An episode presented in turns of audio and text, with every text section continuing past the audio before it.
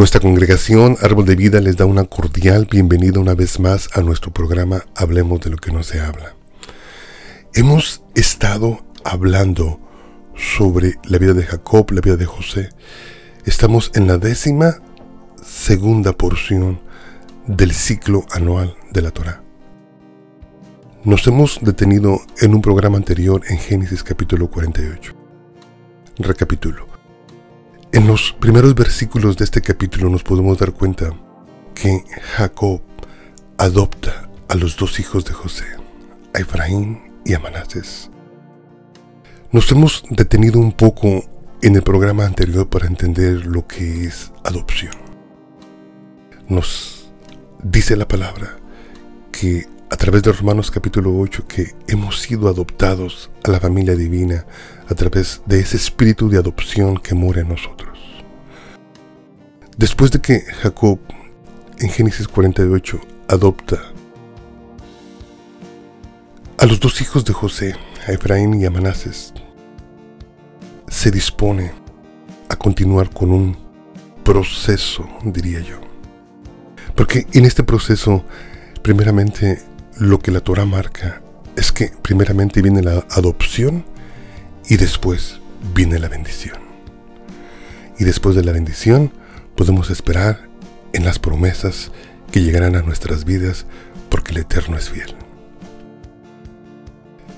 Cuando nosotros iniciamos nuestra lectura en Génesis 48, versículo 8, dice así la palabra. Y vio Israel los hijos de José y dijo, ¿quiénes son estos? Y respondió José a su padre, son mis hijos, que Dios me ha dado aquí. Y él le dijo, acércalos ahora a mí y los bendeciré. ¿Ok? Creo que es suficiente para cimentar, para fundamentar el tema de lo que quiero hablar en este día. Versículos antes Jacob estaba adoptando a los hijos de José. En el versículo 8, esos dos hijos se acercan a Jacob para bendecirlos. Nos podemos dar cuenta que la Torá nos marca que hay un proceso donde primeramente viene la adopción a la familia y después viene la herencia sobre el hijo. Ahora, en tiempos tan difíciles como los que estamos viviendo en nuestros días, donde Yeshua en Mateo capítulo 24 nos advirtió que vendrían tiempos difíciles, tiempos engañosos, tiempos de confusión, yo quiero empezar por definir no tan solo que hay un proceso, pero también que después de la adopción viene la bendición como lo hizo Jacob sobre Efraín y sobre Manases. Pero definamos la palabra bendición, porque usted puede estar pensando en su corazón que la palabra bendición solamente se refiere a lo material. Y si usted está pensando así, entonces está usted cometiendo un error y vamos a verlo a través de las escrituras, para que las escrituras nos den luz y remuevan toda tiniebla de nuestra mente para que podamos ver la verdad y al final de este programa esa verdad nos va a hacer libres. Eclesiastés 8:14 revela Salomón algo que todavía está pasando en nuestros días. Veamos. Hay vanidad que se hace sobre la tierra que hay justos a quienes sucede como si hicieran obras de impíos y hay impíos a quienes acontece como si hicieran obras de justos. Digo que esto también es vanidad. Conociendo al autor de este libro, un hombre que lo hemos clasificado como el hombre más sabio que ha vivido sobre la tierra, después de Jesús, desde luego. nos podemos dar cuenta que aún en sus tiempos había gente inconversa que no temían a Dios, que eran prósperos y que les iba bien. Y también había justos que quizás no les iba tan bien como a los inconversos. Entonces, a través de este versículo nos podemos dar cuenta que podemos empezar a definir lo que es bendición. No siempre los bienes materiales son señal de la bendición de nuestro Dios. Muy importante. No siempre el dinero es una señal de que Dios está con nosotros.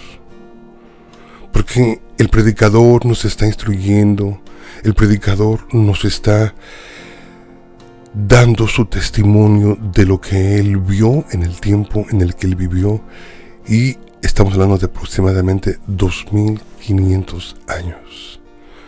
Y dice que él observaba que había justos a quienes les sucedía como si hubieran hecho obras de impíos. Y también decía que había impíos a quienes les acontecía como si hubieran hecho obras de justos. Eso lo podemos seguir viendo en nuestros días. Podemos ver gente próspera, gente brillando en nuestra sociedad, gente famosa, gente que pareciera que lo tuvieran todo. Y cuando nosotros nos comparamos con ellos, más que una vez vamos a terminar frustrados.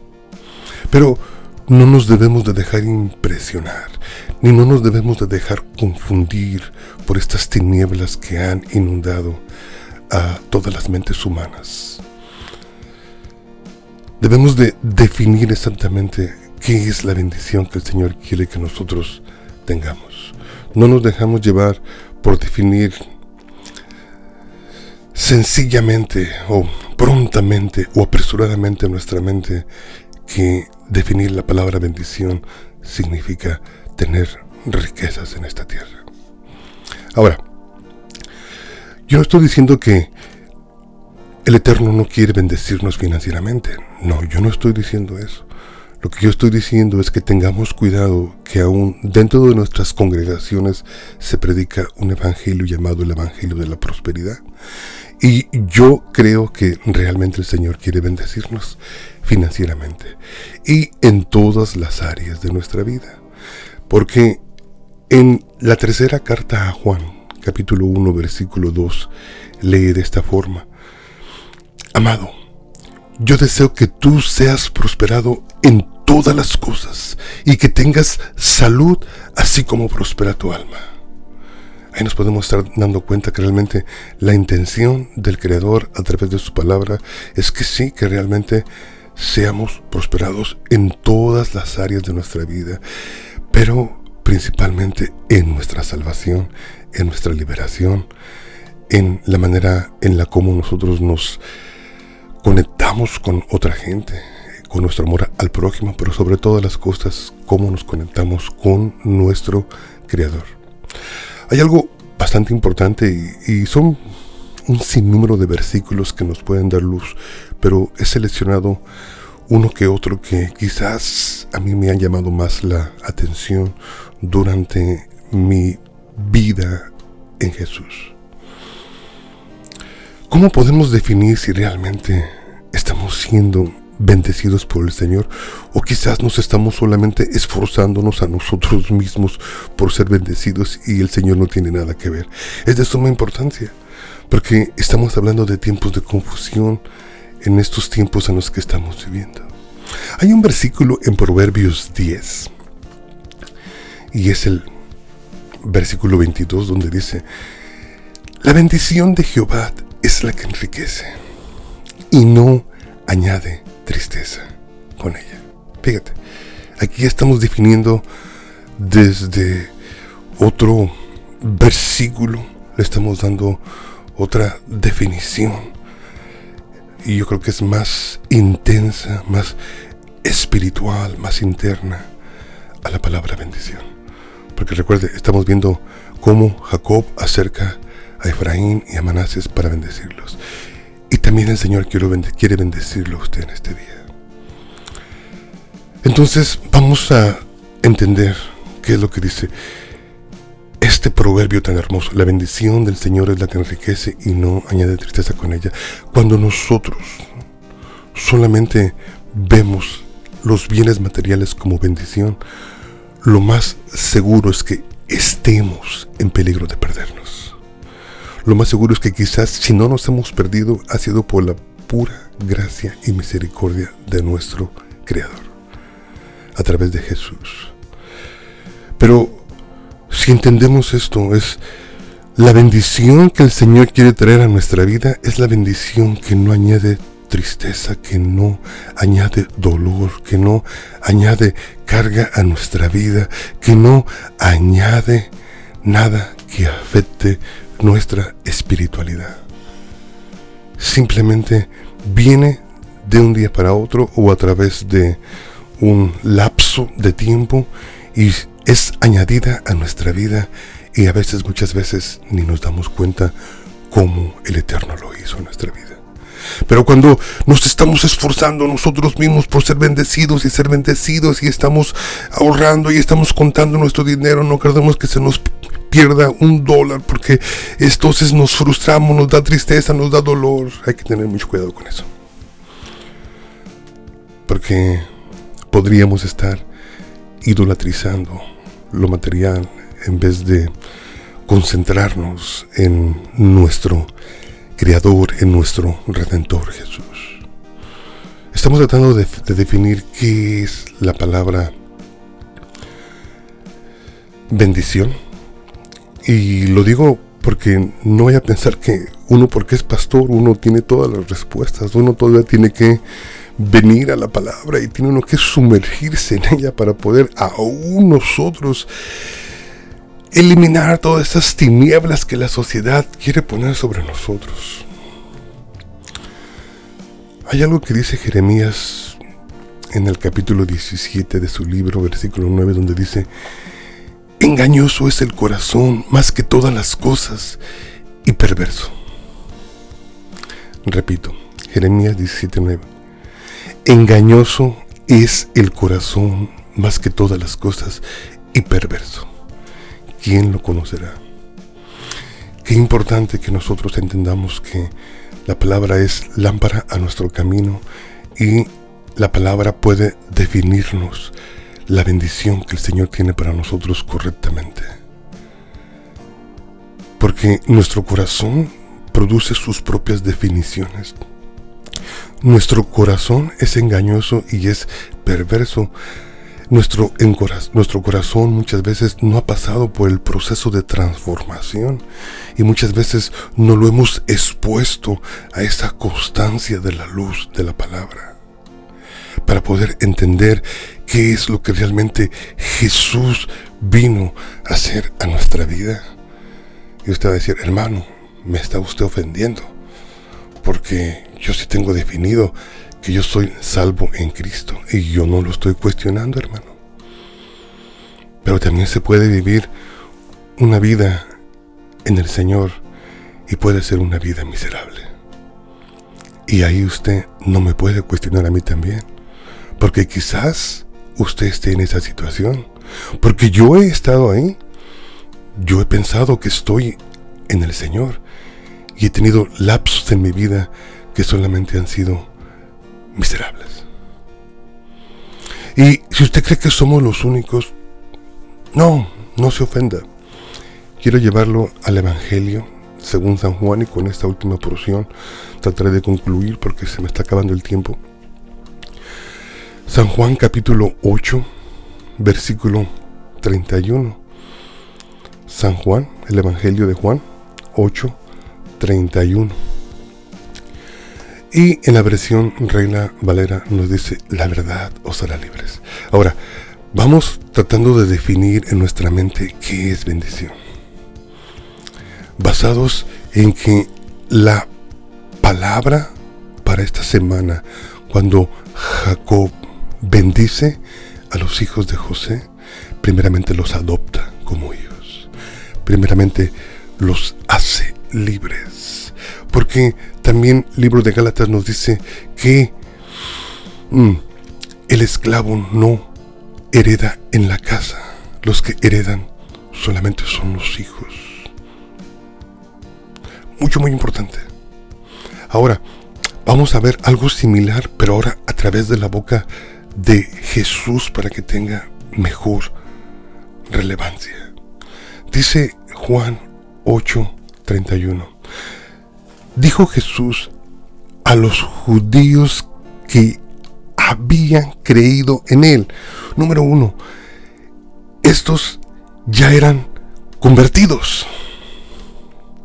Y vamos a ver el estado en el que se encontraba su mente. Jesús estaba dialogando con ellos y mire cómo respondieron. Dijo entonces Jesús a los judíos que habían creído en él, si vosotros permaneciereis en mi palabra, seréis verdaderamente mis discípulos. Versículo 32. Y conoceréis la verdad, y la verdad os hará libres. ¡Wow! Ahí está el propósito de la bendición que el Señor quiere darnos. El propósito de la bendición que el Señor realmente tiene para nosotros. Y le respondieron aquel grupo de judíos que ya habían creído en él supuestamente. Le dijeron, linaje de Abraham somos y jamás hemos sido esclavos de nadie. ¿Cómo nos dices tú que seremos libres? Fíjate la condición en la que se encontraba este grupo de personas que supuestamente ya habían creído en Jesús. Para ellos, el simple hecho de ser descendientes de Abraham era más que suficiente para ser bendecidos por Dios. Para ellos, jamás habían sido esclavos de nada. Quizás jamás estuvieron en la escuela o jamás se les dio una clase de historia, porque Israel fue esclavo en Egipto. Israel fue esclavizado por los asirios. Israel fue esclavizado por los filisteos. Israel fue esclavizado por Babilonia. Y en los tiempos en los que estos hombres estaban viviendo, en los tiempos de Jesús, Israel estaba siendo esclavizada por Roma.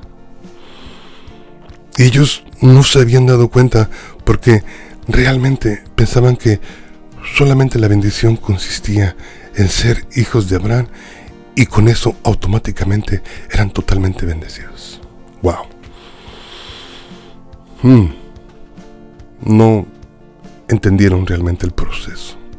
Primeramente tenían que ser libres, tenían que ser adoptados, tenían que venir y tenía que ser proclamados sobre de ellos lo que se nos proclamó en Romanos 8, que hemos recibido el espíritu de adopción que mora en nosotros, a todos los que hemos creído en el Señor.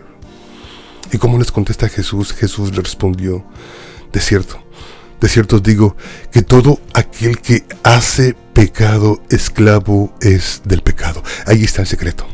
Si usted todavía se pregunta, ¿a qué vino realmente el Señor? Si usted todavía está celebrando fiestas, donde quizás no entiendan ni por qué se celebran en el mundo en el que vivimos o cuál es el propósito de ellas. Este es el propósito por lo cual nuestro Redentor vino aquí a la tierra, para que nosotros fuésemos libres, pero precisamente libres del pecado. No nos confundamos. El proceso es así, lo que marca Génesis 48. Primeramente viene la adopción a la familia y después de la adopción viene la bendición. Porque primeramente viene la libertad y después de la libertad viene nuestra prosperidad.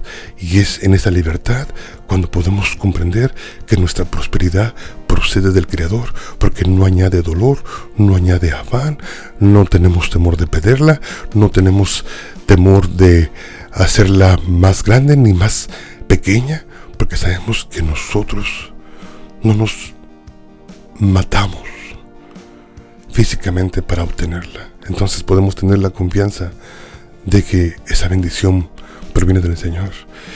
Cuando totalmente somos libres. Eso es el punto que les estaba haciendo Jesús a este grupo que ya habían creído supuestamente en Él. Y les dice, y el esclavo no queda en la casa para siempre, pero el Hijo sí queda para siempre. Ahí está el punto. El punto por eso estoy hablando de que primeramente viene la adopción y después de la adopción viene la bendición. Y qué importante es que nosotros seamos adoptados, porque si no somos adoptados en la familia, seguimos siendo esclavos. Y si seguimos siendo esclavos, no nos vamos a quedar en la casa para siempre. Solamente los que han sido, han sido adoptados, los hijos, son los que se van a quedar en la casa para siempre. Recapitulo rápidamente. Regreso una vez más a Génesis capítulo 48 donde Jacob se dispone después de haber adoptado a Efraín y a Manases, se dispone a bendecirlos. Y es tan importante esta bendición que dice Génesis 48, 20, dice, y los bendijo aquel día, diciendo, en ti bendeciré a Israel, diciendo, hágate Dios como Efraín y como Manases. Y puso a Efraín antes que Manases. Hay algo bastante importante aquí, que no tan solo los bendijo, pero quizás algo que usted no sabe, que la iglesia mesiánica, estamos conscientes de que cada sabbat, muchas de las veces, bueno, no es una regla, pero si repetimos esta bendición que Jacob le dio a Efraín y a Manases. Que el Señor los extienda, que el Señor los engrandezca, que el Señor los haga como esa tribu de Efraín y esa tribu de Manases, que fueron prominentes, especialmente la de Efraín, que fueron puntos claves dentro del pueblo de Israel. Y ese es nuestro deseo, que usted entienda la, el orden que tiene la Torah. Primeramente viene la adopción, después viene la bendición. Yo le digo que el Señor lo haga usted como la tribu de Efraín, que el Señor lo haga usted como la tribu de Manases, que el Eterno me lo bendiga. Amén. Que el Señor te bendiga, que el Señor te guarde,